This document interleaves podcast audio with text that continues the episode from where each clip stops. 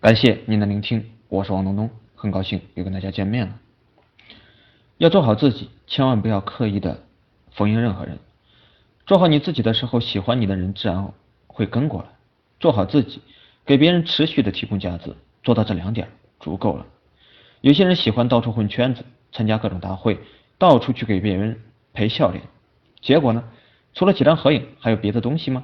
喜欢别人很容易，但要别人喜欢你却很难。上次一个小弟分享了关于陌陌的事情，挺有意思的。哥们说，很多人都知道陌陌是个约炮的地方，但你们约到过吗？哥们说，首先要有一个干净、清爽、健康的形象，其次千万不要见到美女就去无底线、无节操的跪舔。没有女神看得起那些跪舔的人，更不会愿意跟一个自己看不起的男人去约炮。现实生活中不也是一样？只有做好了自己，别人才会看得起；只有别人看得起了，才愿意跟你玩。所以我一直说，粉丝不是推广过来的，而是吸引来的。在昨天，我看了一段视频，客从何来的纪录片，看了关于马未都的那一集。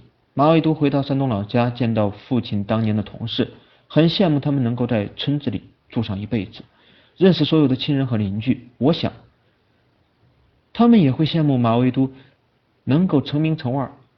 能够生活在北京这样的大都市，这个节目不错，值得去看看。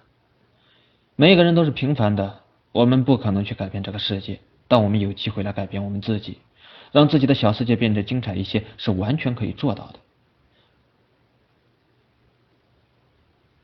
在过去呢，我一直都在强调，所有的成功其背后的逻辑都是一样的。我特别感谢当初自己那种傻傻的坚持，更特别感谢自己天天坚持写文章。写文章给我带来了内心极度的平静，正是如此，我才有机会安心做好我的工作。最近我为什么要给你说这些？只是想给你找一些榜样，一些坚持做好自己、坚持做好一件小事情的榜样。当你看到那些榜样是幸福的。你自己也就有了坚持下去的勇气和信心。这期间也给你带去了很多的方法和技巧。做一个平凡的小人物，做一个靠自己能力吃饭的小人物，不阿谀奉承，不趋炎附势，做一个坦荡幸福的小人物。此生足矣。感谢你能把今天的文章看完，每天通过社交账号给你扯扯淡，挺好的。也希望你能够加入到写作的队伍当中来。